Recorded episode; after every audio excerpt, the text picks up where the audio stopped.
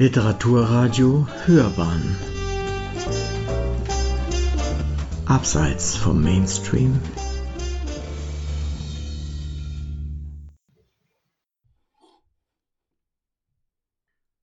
Dagmar Savall, Wien im November 2020 Offenbachiade chez Max Reinhardt Max Reinhardt in Schloss Leopoldskron Salzburg während der Salzburger Festspiele um 1925. Die Schlossinszenierung, einsamer Höhepunkt seiner Regieträume. Reinhard lehnt über die Balustrade und lacht. Er möchte zu gern einmal bei sich zu Gast geladen sein. Für ein Max Reinhardt Symposium in Bratislava sollte ich über Max Reinhardt und seine Musiktheaterinszenierungen vortragen, seine musikalischen Prägungen, wie ich es nannte, mit einer Tour d'Horizon in knapp 120 Minuten einem sehr gemischten Publikum nahebringen. Ich habe mich 2018 für vier ausgewählte Inszenierungen entschieden, deren innerer Zusammenhang unüberhörbar ist. Jacques Offenbach und Johann Strauss Sohn, beide einsame Meister der Operette, des Vergnügungszuges, wie Johann Strauss das nannte. 1864 trafen sich Jacques Offenbach und Johann Strauss in Wien und, so wird berichtet, haben sich sofort ausgezeichnet verstanden. Im gemeinsamen, sehr musikalischen Gespräch meinte Offenbach ganz spontan, Monsieur Strauss, warum komponieren Sie nicht Operette? Zehn Jahre später kam die Operette aller Operetten auf die Bühne des Theaters an der Wien. Die Fledermaus, Nichts ist so, wie es scheint. Wie in einer Offenbachjade läuft das Räderwerk der Fledermaus. Die Werke Offenbachs waren in der zweiten Hälfte des 19. Jahrhunderts auf den Wiener Bühnen sehr präsent. Der theatralische Motor des Wiener Offenbach-Fiebers war Johann Nestreu, Sänger, Schauspieler und Textautor. Dann 1881 eine glanzvolle Wiener Erstaufführung von Hoffmanns Erzählungen. Die erfolgversprechende Aufführungsserie wurde je schon nach der zweiten Aufführung unterbrochen. Es kam zu einem damals immer sehr gefürchteten Theaterbrand, eingegangen in die Geschichte als Ringtheaterbrand vom 8. Dezember 1881. Dieses Ereignis stigmatisierte die Oper für Jahrzehnte, vor allem im deutschen Sprachraum. Eines Tages habe ich meinen alten Text von 2018 wiedergelesen, fand ihn etwas kurzatmig. Es folgte eine neue, etwas erweiterte Auseinandersetzung, damit ist das Thema auch noch lange nicht ausgeschöpft, mit den drei Inszenierungen von Max Reinhardt Orpheus in der Unterwelt, Die schöne Helena und Hoffmanns Erzählungen von Jacques Offenbach. Wie aber kommt Offenbach zu Reinhard oder wie kommt Reinhard zu Offenbach? Diese Frage war mein ständiger Begleiter. Dass Reinhard 1893 in einer Vorstadtinszenierung den Merkur spielte, genügte mir nicht als Verführung zu Offenbach auch nicht das Wissen um die Wiener Offenbach-Tradition. War es vielleicht Arthur Kahane, Reinhards langjähriger Freund und Wegbegleiter, der theatralisch visionäre Rebelle gegen den Trend der Zeit als Dramaturg des deutschen Theaters von 1905 bis 1932? Arthur Kahane schreibt im Programmbuch zur Aufführung von Orpheus in der Unterwelt 1922 Fantasie über Offenbach als Vorwort für die Inszenierung im großen Schauspielhaus Berlin. Für diese Inszenierung hat Arthur Kahane gemeinsam mit Max Ruhn die Neufassung des Textes übernommen das Vorwort eine einzige Liebeserklärung an den liebevollen Spötter Jacques Offenbach. Und so ist es Offenbachs Schönheit, eine Beauté du Diable. Seine Musik ist Lockung, Einladung und Verführung zur Sünde, zu einer Sünde, die so charmant, so reizvoll, so melodisch, so amüsant ist, dass keine Tugend der Welt die Konkurrenz mit ihr aufnehmen kann. Gewiss, der unerbittlich Spöttische macht sich auch über das Laster lustig, deckt seine Schwächen, seine Eitelkeiten, seine Lächerlichkeiten auf, aber wie über etwas, das man von Herzen liebt. Antipathisch ist es ihm auf keinen Fall. Er kennt es, kennt seinen Geschmack, seine Freuden, seine Lebensformen, seine Gewohnheiten, wie man sich selber kennt, trifft seinen Rhythmus so täuschend mit so verliebter Geschicklichkeit, dass schließlich Offenbachs Rhythmus vom Rhythmus der Sünde kaum zu unterscheiden ist.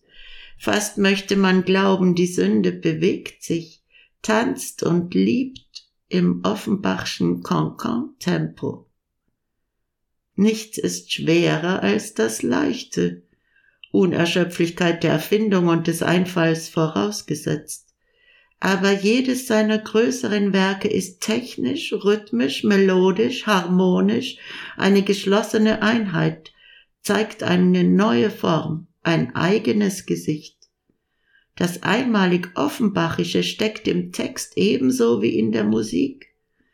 Mögen die Namen Crémieux, Meillac, Alevi, Nuiter auf den Titelblättern stehen, der wahre Dichter dieser unvergänglich entzückenden Gaminerien ist Offenbachs Musik. Gesamtkunstwerk sagt man in dem gründlicher programmatischen Deutschland, nur dass es hier erreicht ist. Zur Überlieferung der Textbearbeitungen in der Vergangenheit meint Kahane, das Kostüm, damit meint Kahane den Text, muss von Zeit zu Zeit erneuert werden. Das heißt, die Übersetzung, die eine nicht immer stilsichere Operettenroutine dem Werk umgehängt hat. Das Offenbachsche Werk bedingt einen Publikumskontakt, der sich nur durch das zeitgemäß aufgefrischte Spiel mit der Aktualität erzielen lässt. Mit dem Hinweis auf den Publikumskontakt trifft Kahane in das Herz des Reinhardtschen Theaterkonzepts. Vielleicht war diese Idee das auslösende und verführende Movens für den Theatermann und Bühnenmenschen Max Reinhardt, sich mit dem Offenbachschen Övre auseinanderzusetzen. Und zweitens Lachen, Lachen, ein genussvolles Lachen, wertfrei, ungebunden, vielleicht auch Höllengelächter. Das war es, was Offenbach für sein Publikum wollte, und Reinhard, wenn er Offenbach inszenierte, ebenso. Viele Zeitgenossen Reinhards genossen diesen Zaubertrank des Lachens, wie zum Beispiel Erich Mühsam. Die Säle waren ausgebucht, der Erfolg gab Reinhard recht, die ausgewählten Werke, die Texte vor allem, wurden dem Zeitgeist entsprechend modifiziert oder völlig neu formuliert. Einspruch. War diese umfangreiche Bearbeitung von Hoffmanns Erzählungen, wie sie in den Nachlasspapieren vorliegt und von den Rezensenten sehr kontrovers rezipiert wird, in diesem Umfang gerechtfertigt? Ich komme später darauf zurück. Mit der Besetzung der Rollen mit Schauspielern, die singen und tanzen mussten, griff Reinhard eigentlich nur eine uralte Theatertradition erneut auf.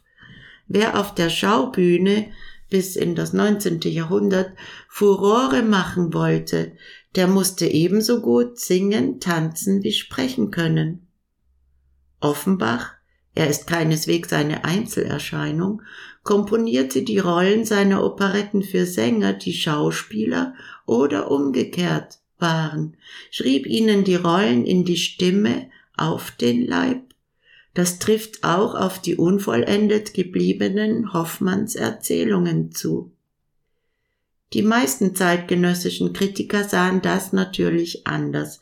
Man wollte schön Gesang, perfekte Darstellung und begriff nicht, dass im Fragment, dem Unvollendeten, die eigentliche Perfektion verborgen ist. Dem Publikum war es egal, es kam zahlreich, amüsierte sich und war begeistert. Träger und Teil dieser Erfolge war die Wahl der Protagonisten. Wenn Reinhardt für die Münchner Inszenierung 1911 der schönen Helena Frizzi Maschery für die Titelrolle alternierend mit Maria Jerica, damals noch am Beginn ihrer Karriere, gewinnen konnte, so landete er einen Volltreffer. Sie war in reinster Ausprägung, was der Herr ihrer Zeit liebte und die Dame neidvoll verehrte. Sie sang etwas näselnd, ihre Stimme brach ab und zu weg, aber die Suggestion der Masserie auf ihr Publikum war so stark, dass sie ihm war, was sie ihm sein wollte. Ihre Gabe der raffinierten Andeutung, der scharf pointierten Treffsicherheit in Ton und Geste, war ihr Vermögen, etwas durch Verschweigen auszudrücken, Zweideutiges durch geschickt genutzte Vieldeutigkeit eindeutig werden zu lassen. Berlin um 1890. Max Reinhardt kam 1894 in eine Stadt, die im Begriff war, sich einer gewaltigen Metamorphose zu unterziehen aus einer gemütlichen, langweiligen Residenzstadt mit ehemals 880.000 Einwohnern wurde zwischen 1880 und 1914 eine Millionenmetropole.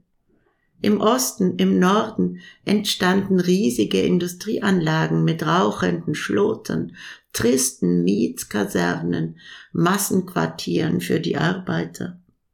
Im Zentrum, in Mitte, dem alten Stadtkern, pulsierte das Leben, lag das Zeitungs- und Bankenviertel, viele Kasernen und vom Schloss paradierten die Truppen Wilhelms II. die Linden lang über den Kaiserdamm, die Heerstraße, von Berlin Mitte nach Potsdam. Im Westen, im Südwesten der Stadt entstand ein zweites Zentrum rund um den Kurfürstendamm, hier wohnten die Reichen und Schönen, die Beamten, die gehobene Mittelschicht. Das Kulturleben prosperierte in dem Maße, wie die Stadt industriell und finanziell wuchs. Der künstlerische und gesellschaftliche Erfolg des Theatermanns Max Reinhardt war Teil dieser Prosperität. Er war an ihr beteiligt. Das Kultur- und Gesellschaftsleben hatte zwei Gesichter, war janusköpfig. Es gab das konservative, wilhelminische, rückwärtsgewandte, militärisch dominierte Berlin mit Garde du Corps, das Donnerwetter tadellos, das war nicht nur der ironisch lächelnde Titel einer Revue im Metropoltheater in der Behrensstraße. Das progressive, immer vorwärts drängende, sozial orientierte und engagierte Berlin das von Neuem und Neuerungen nie genug bekommen konnte und bemerkenswert demokratisch trotz Zensur und Militarismus seine Kunstvisionen leben konnte. Wohl weil die offizielle Kunst von Wilhelm II bestimmt diese Entwicklungen und Strömungen nicht zur Kenntnis nahm, nicht zur Kenntnis nehmen wollte. Ganz Berlin ist eine Baustelle, Straßen werden gebaut, die Gasbeleuchtung, die elektrifiziert wird, auf Brachen werden Bauten hochgezogen. Der Westen der Stadt wächst mit dem Ostteil zusammen. Der Kurfürstendamm, liebevoll spöttisch berlinisch Kuhdamm genannt, ist noch Baustelle. Im Wesentlichen konzentrierte sich noch alles in Mitte. Das war die Dorotheenstadt mit vielen Kasernen auch in unmittelbarer Nähe des deutschen Theaters, die Luisenstadt, die Friedrichstadt und der ständig wachsende Ostteil mit seinen Fabrik- und Industrieanlagen und Mietskasernen. Die Friedrichstraße vom Oranienburger Tor bis zur Leipziger Straße war die Schlagader in Mitte. Zentrum Flaniermeile. Hier spielte sich alles ab, das kulturelle Leben, die Theater, die Amüsiertempel, die großen Einkaufstempel, die Warenhäuser wie Tietz, Gerson, die Banken, das Zeitungsviertel, die Museumsinsel in lebendiger Konkurrenz zu den Linden mit der Hofoper, heute Staatsoper. Unter den Linden, dem Zeughaus, heute historisches Museum, die neue Wache, die Hofbibliothek, heute Staatsbibliothek. Aus den Berliner Anfangsjahren gibt es nur wenig schriftliche Dokumente von Max Reinhardt, Briefe, Tagebuchfragmente. Sie erzählen von Theaterproblemen, Rollenstudium, wann er spielfrei hat. Der junge Mann stürzt sich vehement und genussfreudig in das chaotische Durcheinander der Großstadt, notiert mit gelegentlicher Bissigkeit seine Beobachtungen. Berlin um 1890 ist auch das Berlin des Hofpredigers Adolf Stöcker 1835 bis 1909. Von der Kanzel als Politiker macht Adolf Stöcker den modernen Antisemitismus gesellschaftsfähig. Sein Vokabular verjudeter Großkapitalismus, verjudete Linke und so weiter. Seine Programmatik protestantisch ausgerichtet, antikapitalistisch, antiliberal, antisozialistisch, verknüpft mit einem scharfen Antisemitismus. Nach Einschätzung der Historiker des 20. Jahrhunderts war es die Politik der Gosse, die Stöcker erfolgreich vertrat. Bleibt die offene Frage, welchen antisemitischen Anfeindungen Max Reinhardt seit seinen Anfängen in Berlin ausgesetzt war. Die Angriffe aus den Jahren des ausbrechenden Nationalsozialismus sind bekannt, aber was davor? Reinhardt war sich seiner jüdischen Herkunft sehr bewusst, notiert wohl auch immer wieder mal in seinem Tagebuch weniger gejüdelt, Aufhorchen lässt aber die Notiz aus seinem Tagebuch vom April 1895. Nach einer ausführlichen Analyse und Auseinandersetzung mit Rudolf Rittners Talent und Persönlichkeit als Darsteller, er wurde wie Reinhard 1894 an das Deutsche Theater engagiert, notiert Reinhard, zwischen Ariern und Semiten besteht eine gegenseitige Assimilation, die bald einen totalen Umschwung der Verhältnisse zur Folge haben kann. Der Jude veridealisiert sich immer mehr. In allen Wissenschaften, in geistigen Fragen dominiert er und bildet das Hauptkontingent. Er wird abstrakter und verliert ganz den Boden des Lebens unter seinen Füßen. Immer mehr geht die unpraktische Träumerei und Sentimentalität des Deutschen auf ihn über. Der Arier jedoch eignet sich immer mehr von der jüdischen Geschäftsschlauheit an und gewinnt immer mehr Fuß auf dem realen Boden des Daseins, den der Jude verlässt. Das ist praktischer, jenes idealer. Ich lasse dieses Zitat sehr bewusst unkommentiert stehen wollte ich diese vom jungen Reinhard notierten Überlegungen zeithistorisch etc. analysieren, würde ich mein eigentliches Thema glatt verfehlen. Das Zitat von 1895 legt den Finger auf die Wunde der Assimilation einer Minderheit. Reinhard, der sich nie taufen ließ, ahnte die Problematik der vor allem assimilierten jüdischen Minderheit. Reinhard war ein gläubiger Jude, wenn er auch nur einmal im Jahr in den Tempel ging zum Yom Kippur, wo immer er auch sein mochte. An diesem Tag fastete er und blieb viele Stunden lang im Tempel, schreibt Gusti Adler in Aber vergessen Sie nicht die chinesischen Nachtigallen, Erinnerungen an Max Reinhardt. Gusti Adler war seit 1919 die engste Vertraute von Max Reinhardt, befreundet seit Kindertagen mit Helene Thiemig Reinhardt, Max Reinhardts zweiter Frau. Viele Details ihrer Aufzeichnungen sind, wenn auch mitunter sehr subjektiv, eine unerschöpfliche Quelle auch über den Alltag des Regisseurs Max Reinhardt. Reinhardt spielte auf seinen Bühnen für ein mittelständisches, großbürgerliches, oft jüdisches Publikum, aber auch für weniger gut betuchtes, weniger gebildetes Publikum, das er immer mit der Prätension Volksbühne mit Hilfe der Besucherorganisation Volksbühne erreichte. Die Beziehungen Reinhards zur Volksbühne erreichten bis in seine eigenen direktorialen Anfänge zurück. Vor allem war es das neue Theater unter der Führung des jungen Max Reinhardt, das von der Volksbühne bevorzugt wurde. Gleichzeitig mit dem Pachtvertrag hatte der Vorstand die damals leitenden Köpfe der Reinhardt-Betriebe, Max Reinhardt und dessen Mitarbeiter Felix Holländer, in den künstlerischen Ausschuss der Volksbühne aufgenommen. Die Volksbühnenbewegung hatte sich am Beginn des neuen Jahrhunderts zu dessen Max Reinhardt Bühne Kapitalzubringer gewandelt. Dem jungen Direktor Max Reinhardt konnte der auf Pachtvorstellungen bedachte Geschäftsbetrieb der neuen freien Volksbühne nur angenehm sein. Zu den Abendvorstellungen im neuen Theater gesellten sich jetzt für ihn ertragreiche Nachmittagsvorstellungen. Als Reinhard das deutsche Theater übernahm, begleitete ihn die neue freie Volksbühne der starke Mann der Volksbühne und nunmehriger Kassierer Heinrich Neft boxte den zweiten Vertrag mit Reinhard gegen die Bedenken der Mitglieder durch. Die Verbindung mit Reinhard wurde zu einer andauernden.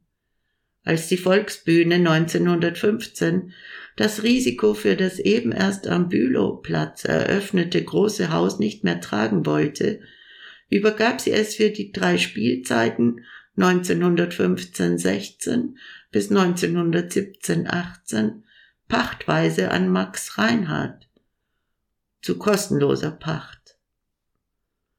So Heinrich Braulich, Max Reinhardt, Theater zwischen Traum und Wirklichkeit. Reinhardt berichtet dem Freund Berthold Held seine Berliner Erlebnisse, Eindrücke und am 4. Dezember 1894 schreibt er von seiner Idee, volkstümliche Aufführungen zum Zwecke der Volksbildung zu machen. Aus Berlin. Publikum, schöne Weiber und gutes Bier. Wir haben die Absicht, den Besuch dieser Konzerte zu forcieren.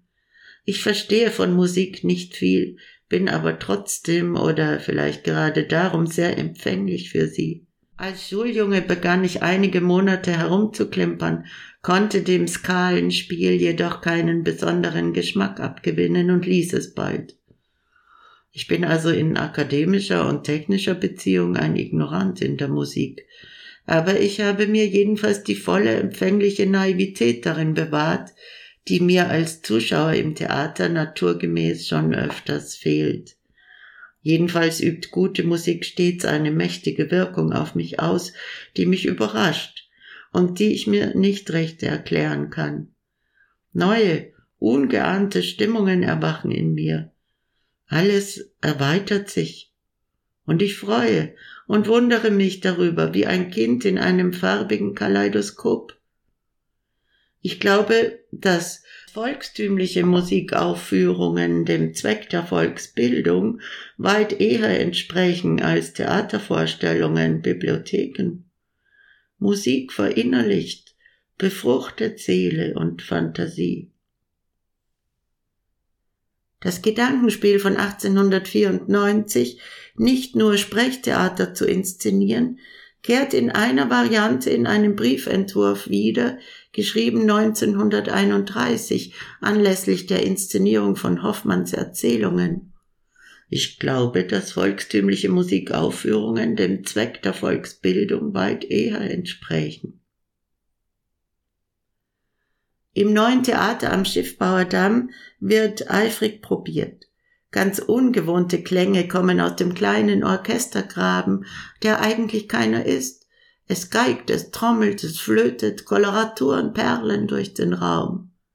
Max Reinhardt bereitet mit seinen Schauspielern die Abschiedsvorstellung vor, bevor er als Direktor ein paar Straßen weiterzieht in das Deutsche Theater Schumannstraße 5. Orpheus in der Unterwelt von Jacques Offenbach setzt mit 49 Vorstellungen einen triumphalen Zwischenpunkt unter den furiosen Beginn seiner Karriere als Regisseur und Schauspieldirektor. Aber Orpheus in der Unterwelt, eine Operette, eine Opera buffa, buffon, buffe, eine Mythentravestie, so bezeichnet sie der Komponist, in einem Sprechtheater? Ich gehe zurück in die Anfänge des Regisseurs in das Jahr 1893. Reinhard tritt sein erstes professionelles Engagement an im Volkstheater Rudolfsheim.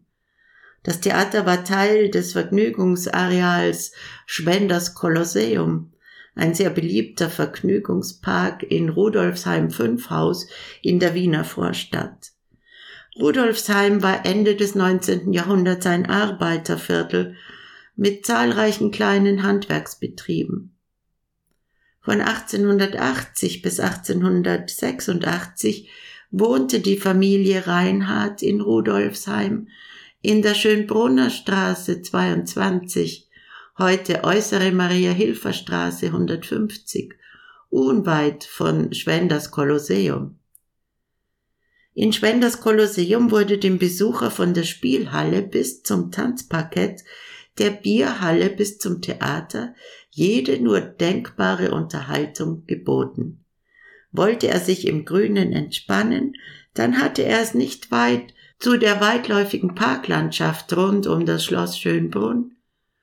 Die heutige Parkanlage ist äh, nur noch das Herzstück der ursprünglichen Anlagen. Das Vorstadttheater Rudolfsheim spielte alles, was unterhält, von der Klassik bis zur Operette. 1893 stand Orpheus in der Unterwelt auf dem Spielplan. Die Besetzungsliste verzeichnet für die Rolle Merkur Max Reinhardt oder Goldmann. Anzunehmen, dass das Vorstadttheater keine erstklassigen Gesangskräfte engagiert hatte, sondern mit dem hauseigenen Personal besetzt, das sang, tanzte, spielte.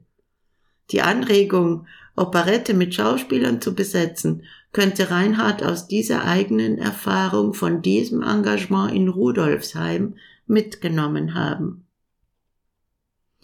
Alles ist nur Theater. Für den Bühnenmenschen Reinhard gibt es keine Genregrenzen wie der Puppenspieler, der an allen seinen Fäden zieht, die Puppen tanzen zu lassen, oder wie der Theaterdirektor in Goethes Faust, greift Reinhard nach allem, was seine Gestaltungsfantasie und seine Spiellaune aufblühen lässt, und wenn nötig, biegt er sich das Material zurecht. Doch bei der Durchsicht der Aufführungsdaten fällt eine merkwürdige Koinzidenz ins Auge, am 30. Dezember 1905 hatte in Wien im Theater an der Wien eine Uraufführung stattgefunden, die lustige Witwe von Franz Lehar, und nach einem etwas zögerlichen Start trat diese Witwe eine bis dahin nie erlebten Siegeszug über die Operettentheaterbühnen an. Wollte der aufstrebende, erfolgsorientierte junge Theaterdirektor und Regisseur zu dieser neuen, opulenten, sentimentalen Operettengattung ein Gegenmodell präsentieren? Wenn Gottfried Reinhardt mit seiner Behauptung recht hat, dass Reinhardt Musik als störend nur empfunden, ich höre Wilhelm Busch, dann hat er diesem Imperativ alles untergeordnet. Musik ausschließlich als Spielelement seiner Inszenierungen einzusetzen, wie bei seinen Sprechtheaterinszenierungen oder später bei den Pantomimen, dann zerbricht Reinhard die angestrebte Verschmelzung von Wort und Ton, die Musiktheater intendiert. War Orpheus in der Unterwelt als Experiment initiiert, als eine Offenbachiade mit Schauspielern besetzt, die singen, zu spielen?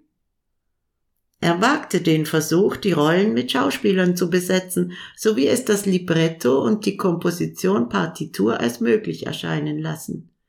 Die Behauptung von Gottfried Reinhardt, Musik als Störfaktor des theatralischen Geschehens, ist wohl eine sehr eigenwillige Interpretation, denn Reinhardt setzt, wo und wann immer es möglich ist, Musik ein. Zurück zu Orpheus in der Unterwelt im Neuen Theater 1906. Ganz ging dieses Konzept nicht auf. Die Rolle der Eurydike verlangt einen leichten hohen Koloratursopran. Nicht einmal nach heutiger Definition würde man eine Soubrette für die Besetzung wählen. Reinhard musste also, wollte er den Erfolg des Abends nicht verspielen und versingen, mit einer Sängerin besetzen. In seinem Ensemble gab es keine Darstellerin, die den sängerischen Anforderungen auch nur im entferntesten entsprochen hätte. Seine Wahl fiel auf einen jungen, aufstrebenden, lyrischen Sopran von der Dresdner Hofoper, Eva von der Osten. Sie kam aus einer Schauspielerfamilie, kannte die darstellerischen Anforderungen einer Rolle. Beide, Sängerin und Regisseur, sollten sich bei der Uraufführung des Rosenkavalier 1911 in Dresden wieder begegnen. Ich habe in zeitgenössischen Berichten Rezensionen geblättert. Das Experiment mit Schauspielern Gesangspartien zu realisieren, um eine Operette aus einem anderen Blickwinkel zu präsentieren und nicht als verkappte und verkleidete Spieloper, wird nicht verkannt, aber nicht unbedingt positiv gewürdigt. Orpheus in der Unterwelt verlangt den Darstellern der Hauptpartien, von Eurydike war schon die Rede, einiges an sängerischem Können ab. Orpheus, Pluto, Jupiter, Amor, Styx. Auch wenn die Darsteller Gesangsstunden genommen haben, es reichte nicht. Die sängerischen Mängel wurden von der Kritik doch als sehr störend empfunden. Die Partie des Styx verliert an Wirkung, wenn die ironische, koloraturähnliche Diktion nicht perfekt dargeboten wird. Hans Paguay als Styx wurde dem keineswegs gerecht, so der allgemeine Tenor. Auch Alexander Moissy, Pluto, der tatsächlich über eine Singstimme verfügte, musste sich kritisieren lassen. Nur wenn Singen und Darstellen auch mit Sprechgesang rollendeckend zu bewältigen waren, gab es Zustimmung. Große Begeisterung dagegen für die szenische Realisierung, auch für szenische Kniffe, wie zum Beispiel den Chor hinter einer Wolke im Olymp zu verstecken. Die Kritiker mäkeln, das Publikum jubelt, strömt in die Vorstellung. Die Kritik in der Vossischen Zeitung ist auch eine ausführliche Auseinandersetzung zwischen dem Oeuvre Offenbachs als Operettenkomponist, wie man es anno 1906 verstand, und der Inszenierung von Max Reinhardt, die als Experiment erkannt, in dem Sinn kann ich auch Musiktheater, für den Theaterkritiker zahlreichste Hinweise auf Ausstattungs- und Inszenierungsdetails, die Reinhardt immer wieder in Varianten verbessert, erweitert einsetzen wird, auffällig auch der Zug zu Pomp und Pracht, zur Übersteigerung als Ausdrucksmittel. Heute sehen wir in den wilden Späßen Offenbachs nicht nur den Mutwillen, sondern auch einen Zug von Genialität und auch die musikalische Welt scheint geneigt, den übermütigen Hexenmeister Offenbach, der alle Taschen voll Talent hatte und mit diesem Reichtum Verschwendung trieb, anders zu werden als ehemals. Aber gerade in dieser veränderten Stellung lag das Verhängnis der Neuaufführung. Programmatisch war ein großer Ulk vorbereitet, doch immer wieder meldete sich ein Respekt, der mit seinen Umständlichkeiten das natürliche, rasche Tempo gefährdete. Man hatte viele Striche aufgemacht, so dass die Farce die Ausdehnung einer großen Oper erhielt. Vier Stunden Dauer. Der Text war neu redigiert worden, aber man hätte besser getan, die unverständlich gewordenen Scherze zu beseitigen. zum Beispiel die Anspielung auf die Marokko-Konferenz. Zum Schluss des zweiten Aktes gab es einen wilden Götterkankan, der Zug in die Unterwelt, flutete auf einer improvisierten Brücke über das Orchester weg ins Parterre hinein. Aber zu diesem Übermut wollte die viel zu prächtige und komplizierte, mit ernsthafter Romantik spielende Ausstattung nicht recht stimmen.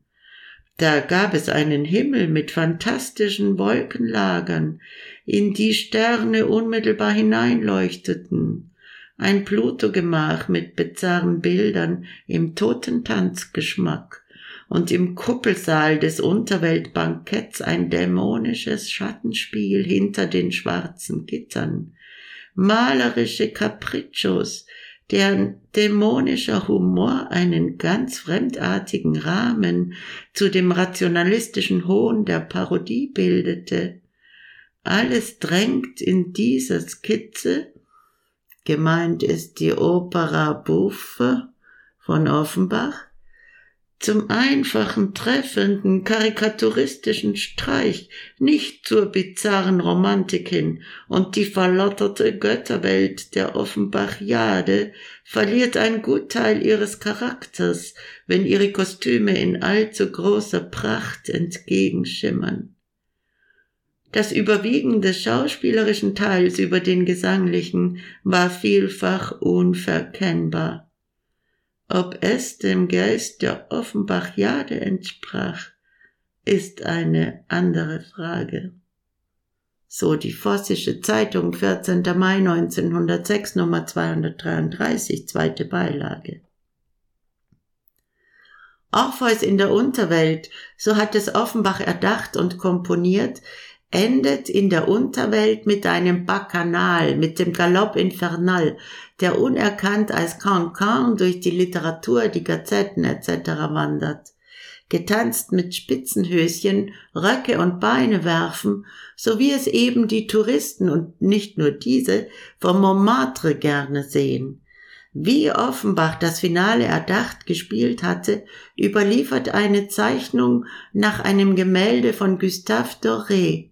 Alle, die Solisten der Chor, tragen völlig verrückte Kostüme und sie feiern ein Bacchanal und unter der Regie des Höllenfürsten Pluto. Musikalisch Kurz skizziert ist der Galopp Infernal im Zweivierteltakt ein rascher Umpa-Umpa-Rhythmus in Achteln, im Bass in Vierteln, ein Viertel ist zwei Achtel, also Umpa gegen Um, ein Viertel als pochender Beat, Melodik in vier oder Achtergruppen. Die Inszenierung von Orpheus in der Unterwelt wird Reinhard bis Anfang der 20er Jahre immer wieder auf die Bühne bringen. In München, in Berlin, im großen Schauspielhaus und bei Gastspielen in Dänemark und Schweden, den Bühnenverhältnissen angepasst, in Übersetzung für die Gastspiele in Dänemark und Schweden. Grundlage ist die von ihm 1906 erarbeitete Fassung. Die im Nachlass überlieferte notierte szenische Abfolge habe ich mit einer französischen CD-Einspielung von 1953 verglichen, es ist die gebräuchliche Spielfassung, wie sie in Musik für alle für die Hausmusik vom Ullstein Verlag gedruckt wurde. Das Copyright vermerkt 1911. Die Szenenfolge, eine Kurzfassung ohne Zwischenspiele und Textteile, Rezitative, ist vermutlich nach der Reinhardt-Aufführung entstanden. Der Copyright-Vermerk 1911 sagt nichts über das tatsächliche Erscheinungsdatum aus. Einar Nilsson, Komponist und ein langjähriger Mitarbeiter von Max Reinhardt, von Gottfried Reinhardt auch als Reinhardts Musikmanager apostrophiert, stellt sehr nüchtern fest, welchen Stellenwert und welche Rolle Reinhardt, der Sprechtheaterregisseur, der Musik als Teil, Bestandteil eines Werkes, das er inszenierte, zuordnete. Musik übernahm die Rolle des Funktionsträgers, illustriert, überhöht die Bildwirkung. Geräusche werden gleichwertig wie Musik eingesetzt, Donnern, Heulen oder ähnliches erzeugt Angst und Schrecken. Ein Impromptu von Franz Schubert oder Frédéric Chopin versetzt den Zuschauer in Träumerei, Verliebtheit oder so, vergleichbar der Programmmusik oder der Filmmusik. Aus dieser Perspektive sei die Frage gestellt, hat Reinhard Musik also nicht eigenständige Sprache gewertet erkannt, was aber oder vielmehr wie stand er zum Musiktheater als Gesamtkunstwerk? Kann man den Erinnerungen von Gottfried Reinhardt tatsächlich glauben? Gottfried Reinhardt berichtet als Chronist der Arbeit seines Vaters. Das folgende Zitat betrifft die Fledermaus, beschreibt die Arbeitsweise des Regisseurs Max Reinhardt mit Musiktheater. Der Akzent lag auf dem Schauspielerischen und das machte Änderungen in der Partitur notwendig. Melodien mussten ins Orchester verlegt werden weil die Schauspieler den gesangstechnischen Anforderungen nicht genügen konnten, zum Beispiel Koloraturen oder andere musikalische Verzierungen singen, Melodien aber schon. Im Übrigen erforderte der freie tänzerische und sprachlich rhythmische Stil der Regie mehrere musikalische Einlagen, die nicht in der Partitur stehen. Musiker sind von Natur aus neugieriges Publikum, Einige erzählen von ihren Eindrücken nach dem Besuch der Fledermaus. Übereinstimmend beschreiben sie, dass Reinhard keine Rücksicht auf die Sänger nahm. Er negierte, um es auf den Punkt zu bringen, die spezifischen vom Singen, vom Atmen und vom musikalischen bestimmten Erfordernisse der Sänger. Er, Reinhard, gab den Ablauf der darstellerischen Gestaltung vor, bestimmte die Bewegungsabläufe, die Stellungen und so weiter. Vermutlich führte dies immer wieder zu Konfliktsituationen. Er nahm der Musik das Dominierende, das Störende. Wenn Gottfried Reinhardt mit seiner Einschätzung recht hat, warum aber inszenierte Reinhardt in Abständen zwar immer wieder Musiktheater?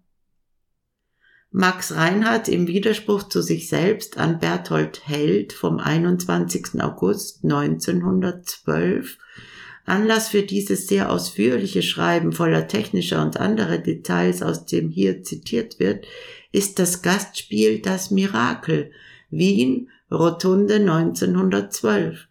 Das Mirakel ist eine Pantomime von Karl Vollmöller, Musik von Engelbert Humperdinck. Man vergesse den Riesenraum der Rotunde nicht und dass die Musik das einzige ist, was an diesem Abend gehört werden soll. Ich habe schon angedeutet, dass das Ganze als Oratorium wie die heilige Elisabeth von List, die 1915 in der Berliner Volksbühne aufgeführt wurde, besonders einzuführen ist. Die Musik muss unantastbar, und ich muss das Wort immer wieder brauchen, außergewöhnlich sein. Die Datierungsdivergenz geht zu Lasten des Herausgebers Hugo Fetting. Der Brief ist mit 21. August 1912 datiert. Die Aufführung des Oratorium, die Legende von der heiligen Elisabeth von Franz Liszt an der Berliner Volksbühne, war am 17.11.1915. An einem aber besteht kein Zweifel. Reinhard spielte genussvoll mit der Offenbach-Jade, vor allem bei Orpheus in der Unterwelt, bei der Fledermaus. Bei der schönen Helena gelingt dies nicht wirklich. Was ist eine Offenbach-Jade? Spiel im Spiel? Das Spiel mit der Maske? Jeder trägt eine Maske, auch wenn er keine reale Maske trägt die Inversion, denn nichts ist so, wie es scheint. Umkehrung einer Realität in die Irrealität, gepaart mit der Lust am Schaugepränge, an der Illusion, ein schwereloses, unterhaltsames Spiel, doch nie nur Unterhaltung an sich, ironische, satirische Kritik am Zeitgeschehen, an den Zeitgenossen. In Orpheus in der Unterwelt geht es um außereheliches Vergnügen aus Langeweile, Frustration. Orpheus ist ein langweiliger Konservatoriumsprofessor, der auch noch komponiert und mit seinen Kompositionen Eurydike, seine Frau, quält, worauf sie sich anderweitig als Revanche vergnügen will. In der schönen Helena geht es nur noch um Sex, Liebe und Vergnügen.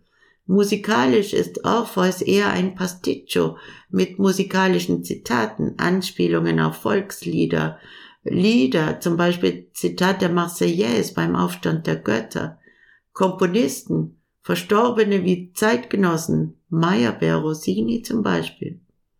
Reinhard verstand es hervorragend, erfolgreiche Inszenierungen gewinnbringend weiter zu verwerten.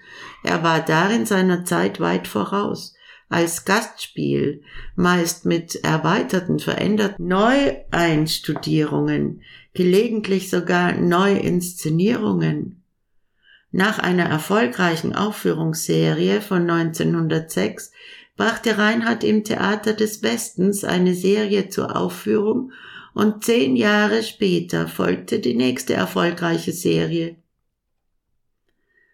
Die zehnjährige Unterbrechung war zeithistorischen Ereignissen geschuldet. Der Erste Weltkrieg aus dem Deutschen Kaiserreich war die Weimarer Republik hervorgegangen. 1920 hatte Reinhard sich von seinem Berliner Theaterimperium als Direktor getrennt, um nur noch zu inszenieren. Teil dieses Theaterimperiums war das große Schauspielhaus. Als Großraumbühne, Massentheater, hatte sich der Raum für Sprechtheaterinszenierungen als ungeeignet erwiesen.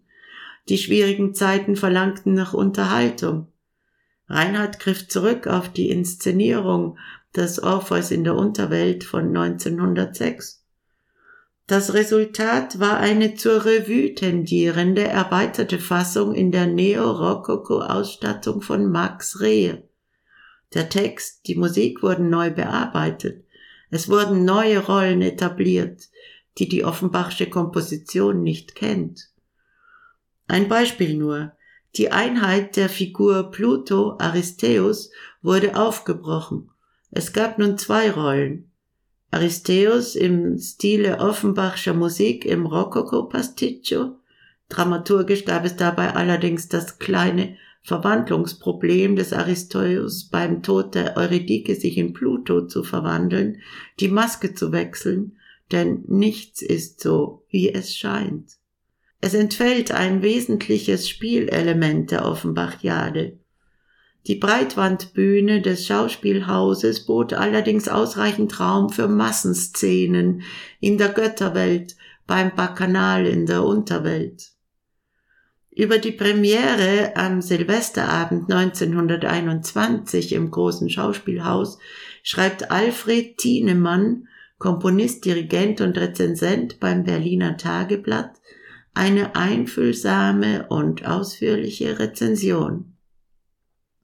Offenbach ist Max Reinhards stille Liebe. Er bildet für ihn ein Problem, dem er immer wieder mit all seiner schöpferischen Fantasie, seinem massenbändigenden Regietalent und dem ihm angeborenen Sinn fürs Große und Imposante beizukommen sucht. Schon einmal vor Jahren, 1906, gab er uns Neues Theater Meister Jacques Götterkomödie im kleineren Rahmen neu gewandelt.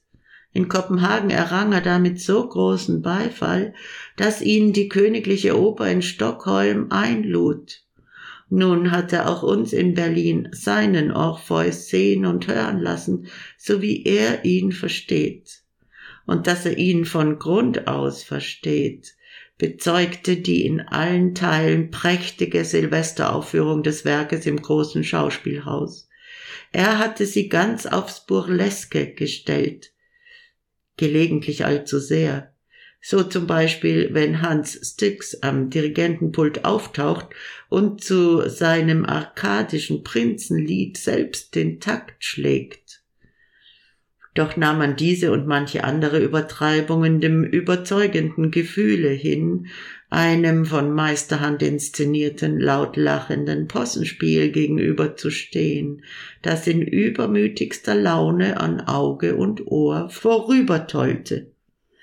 Am Auge, ihm boten sich farbenfrohe Bühnenbilder. Am Ohr, nichts von den Schönheiten der Musik ging verloren. Selma Majerowitz leitete das Ganze mit hinreißendem Temperament. Er hatte neben sonstigen kleinen Offenbachschen Zutaten einige Nummern aus der späteren französischen Bearbeitung des Autors.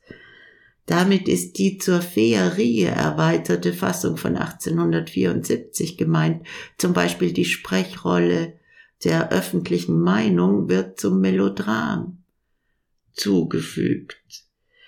Die sängerischen Leistungen erreichen hohes Niveau, werden hervorgehoben. Die eher dem Sprechgesang angenäherten Darstellungen durch Schauspieler ebenso gewürdigt. Max Pallenberg war Jupiter, äußerlich nicht ganz die imponierende Gestalt des Göttervaters. Napoleon war klein. Er sagte nicht einmal so schlecht. Amüsant die Anfangsszene des zweiten Bildes, die Ankunft durch den Zuschauerraum der nachtbummelnden Götter vor dem Himmeltor und der rasende Höllenzug Cancan von der Bühne durchs Parkett hindurch. Zur Die schöne Helena die schöne Helena hat Offenbach musikalisch befreit. Er hat an musikalischer Ausdruckskraft gewonnen. Das soll genügen. Alle weiteren Details findet man in der einschlägigen Literatur. Anders als im Orpheus, die Verführung setzt die Handlung erst in Gang, ist in der schönen Helena die Verführungsszene, das heißt die Traumszene, das Duett zwischen Paris und Helena. Es ist ein Traum, wird zum Höhepunkt und Drehpunkt der Handlung. Und sie ist im Sinne Offenbachs keine Offenbachjade. Sie ist ein Spiel um Sex und Liebe mit etwas Zeitsatire. Erich Mühsam bekommt von Max Pallenberg ein prächtiges Freibillett in dem fast ausverkauften Haus und notiert in seinem Tagebuch Heft 5 am 16. Juli 1911. Die schöne Helena von Offenbach ist unter Reinhards Regie zu einer ganz köstlichen Humorleistung geworden. Man mag gegen Reinhard sagen, was man will. Er ist doch der Einzige, der Theater spielen kann, und das ist wohl sein wertvollstes Verdienst, dass er einem wieder ins Bewusstsein gebracht hat, dass Theater Theater und nicht Wirklichkeitskopie ist. Er arbeitet mit Farben, Bewegung, Tönen, Abstimmungen und so gehört es sich auf der Bühne. Es gab Bühnenbilder, Ausstattung von Ernst Stern, die ganz blendend schön waren. Die Offenbachsche Musik klang herrlich durch den Raum, eine so einschmeichelnde, tänzerische, zierliche Musik, wie sie wohl nie wieder geschrieben werden wird und gespielt wurde köstlich. Der Menelaus von Pallenberg wird mir in seiner Komik unvergessen sein. Denn Agamemnon gab Zettel in meiner Maske, sogar der Kneifer fehlte nicht, bloß war er viel länger als ich. Die Helena spielte Miti Jerica, die eine sehr schöne Stimme hat. Den Kaitschas Gustav Charlet, sehr lustig. Rudolf Ritter sah als Paris sehr gut aus und sang recht schön. Die Inszenierung war ganz glänzend, sehr wirksam ein Steg, der durch den Zuschauerraum auf die Bühne führte und von dem aus, also mitten durch die Zuschauer hindurch, ein großer Teil der Mitwirkenden auftrat. Lustige Einfälle in hellen Haufen, eine Glanzleistung Reinhards, deren Eindruck sich in stiller Selbsteinkehr sicher kein Snob entzieht. Erich Mühsam ist kein berufsmäßiger Theaterrezensent, sondern Schriftsteller. Er notiert spontan und kreativ seine Eindrücke. Wie eben eine Glanzleistung Reinhards, deren Eindruck sich in stiller Selbsteinkehr sicher kein Snob entzieht. Und überliefert ein sehr lebendiges, fast greifbares Theatererlebnis. Der Steg durch den Zuschauerraum, der ihn so sehr beeindruckt, hat Reinhardt schon in der Inszenierung des Orpheus in der Unterwelt 1906 als Überraschungseffekt eingesetzt.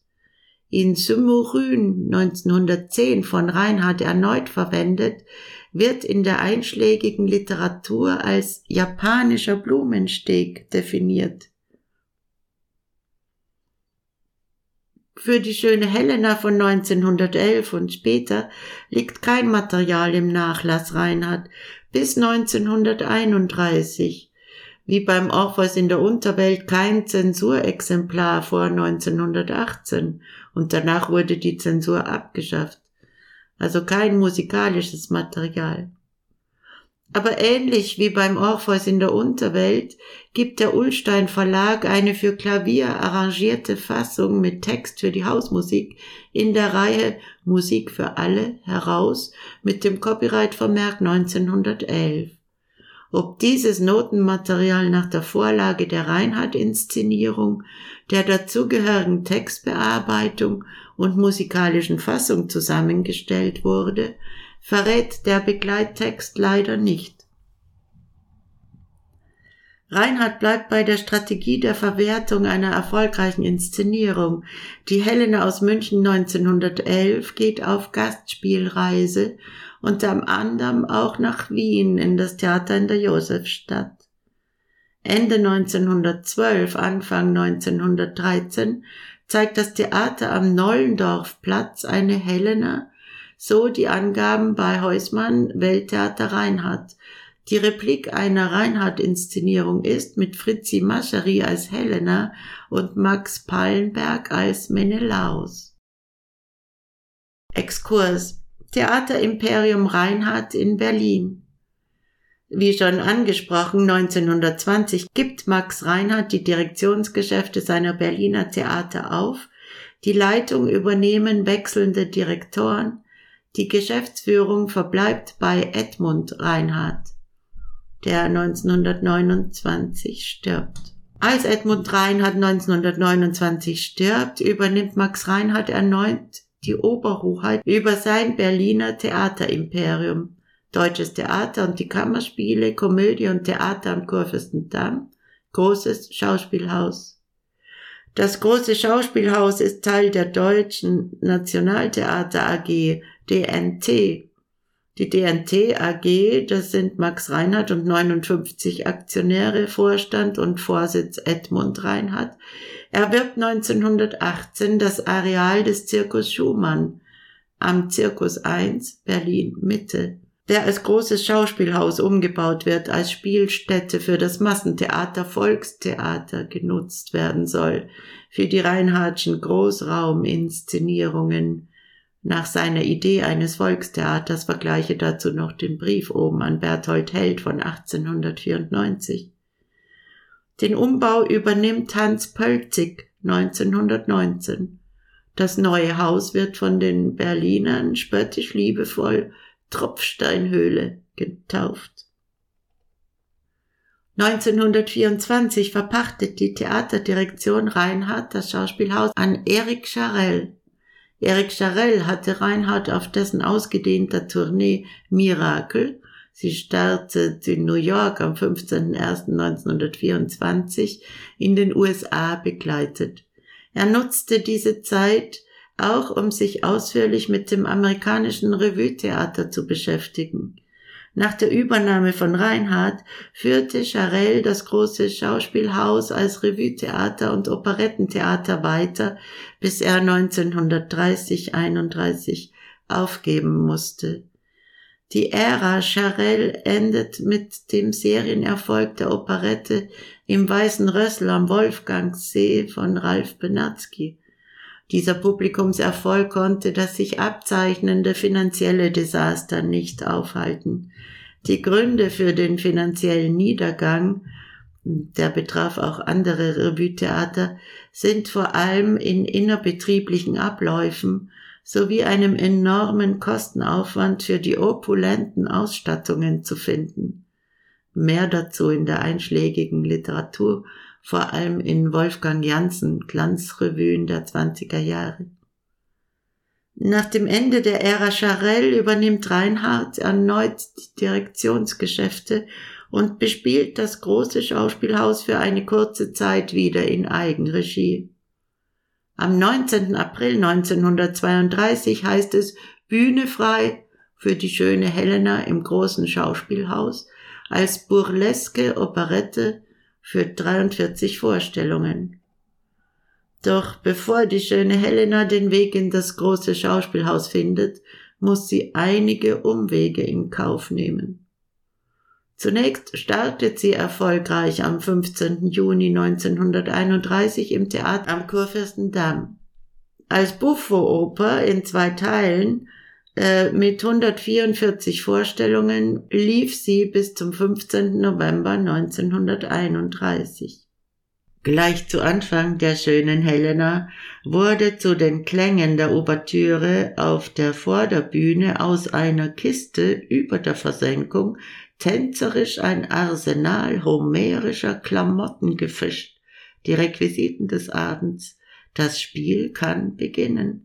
Das ist der Reinhardsche Auftakt die alabasterne Schönheit und glockenreine Stimme der Nowotner verlieh der Heldin Noblesse und Lyrik, aber keinen Sexappeal.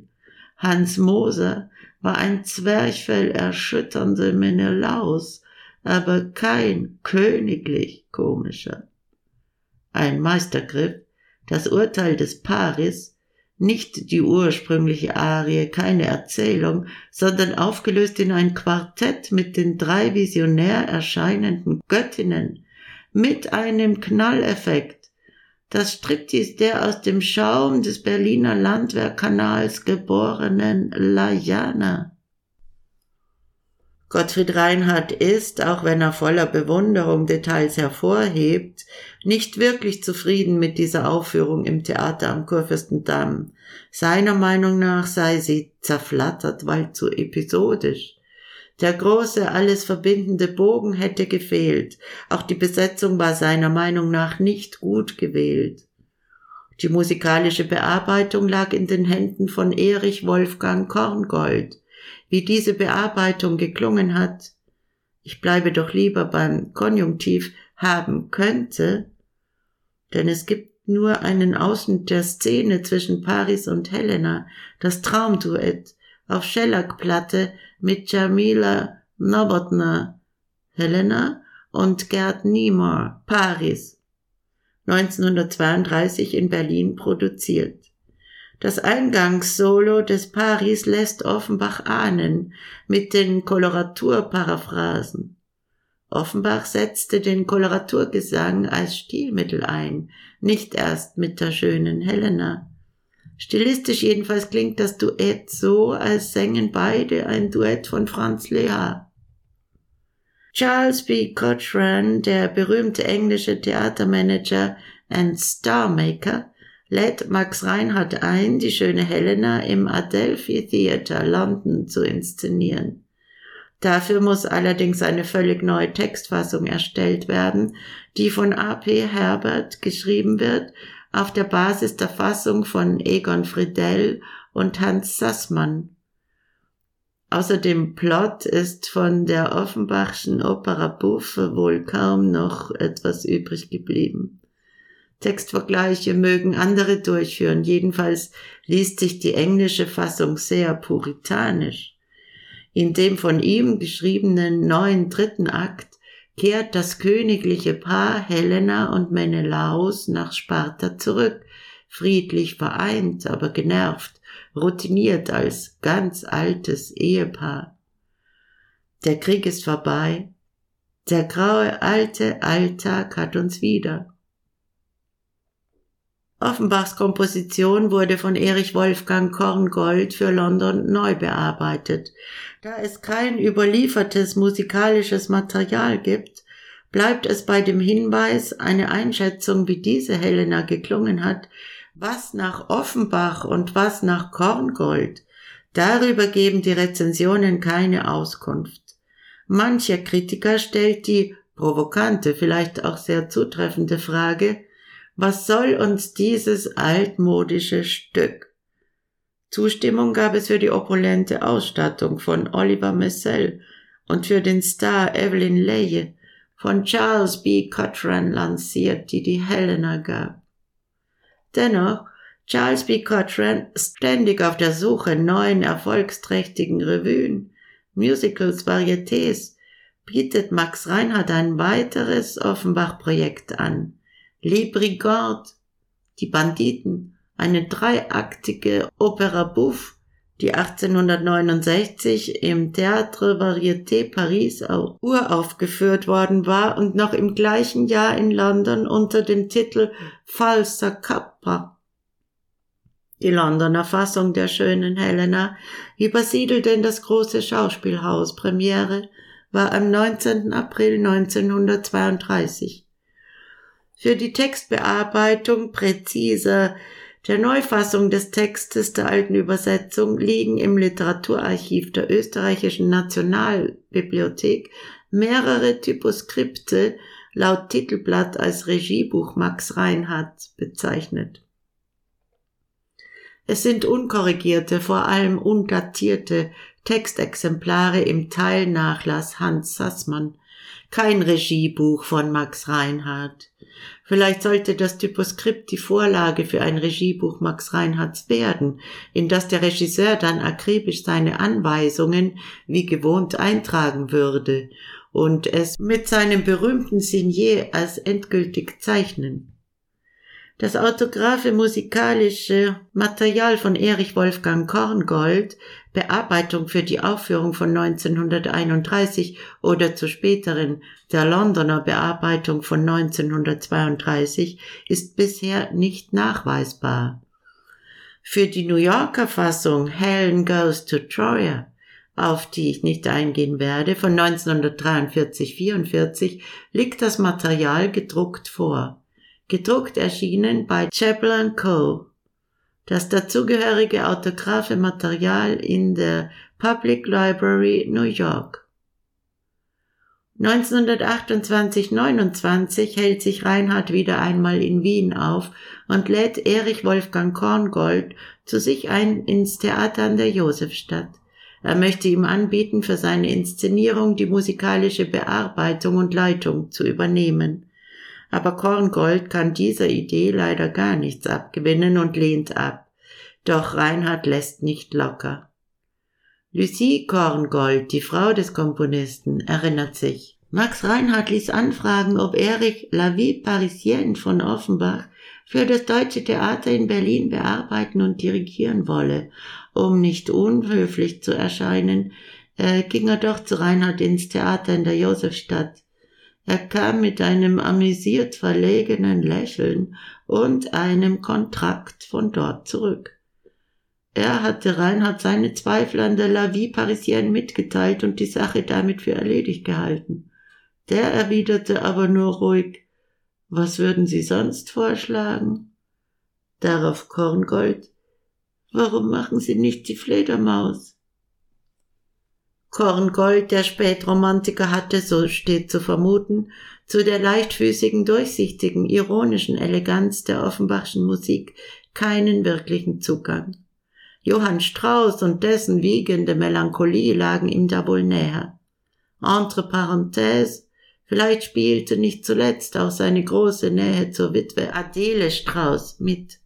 Ich habe mir die Frage gestellt, was Reinhard an La Vie Parisienne so fasziniert haben könnte, dass er dieses Projekt wie einen unerfüllten Traum immer wieder versuchte zu realisieren, zu inszenieren.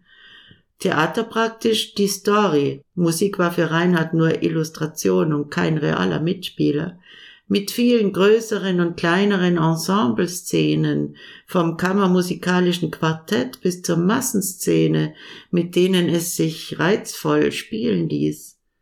Anders als im Orpheus oder in der schönen Helena, in beiden gibt es die noch einigermaßen klaren Trennungen zwischen Solo, Duo und Ensemble.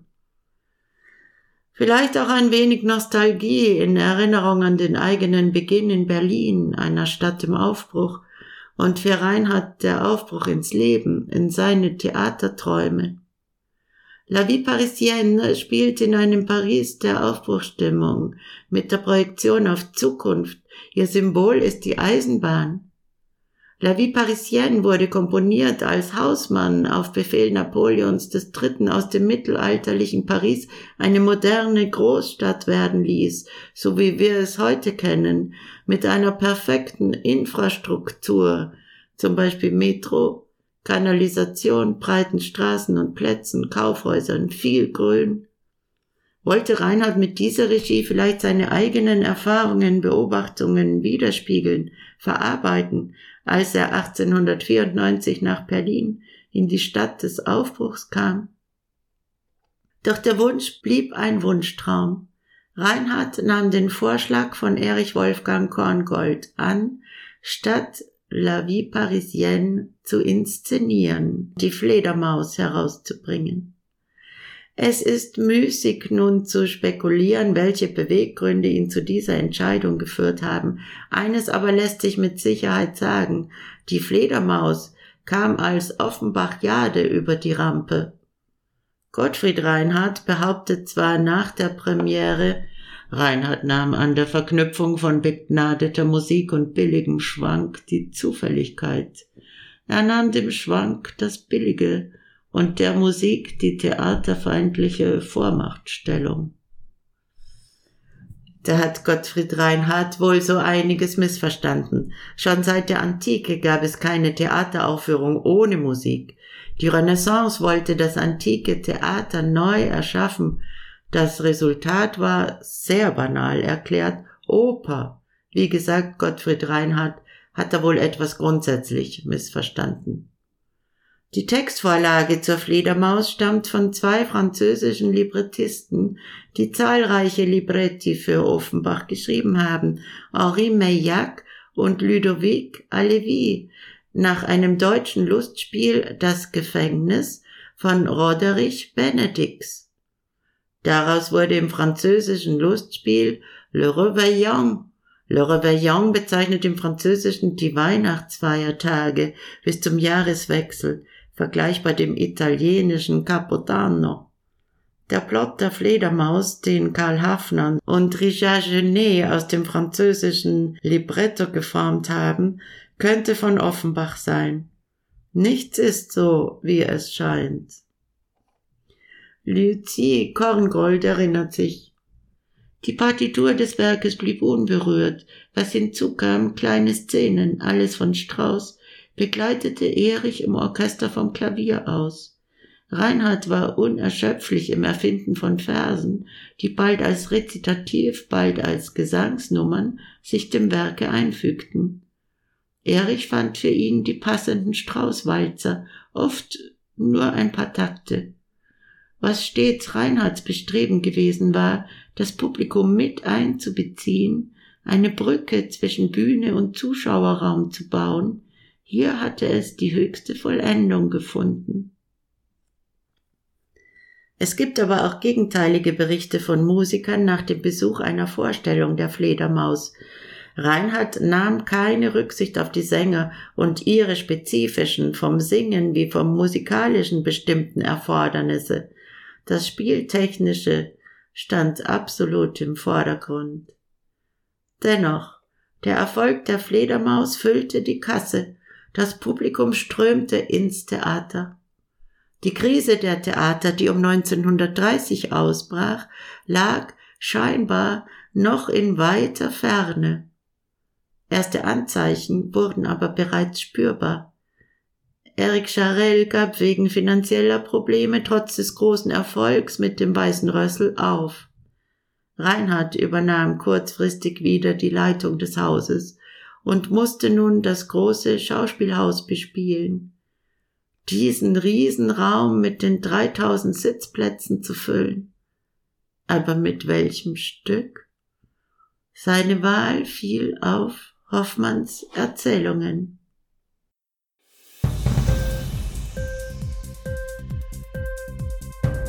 dir die Sendung gefallen?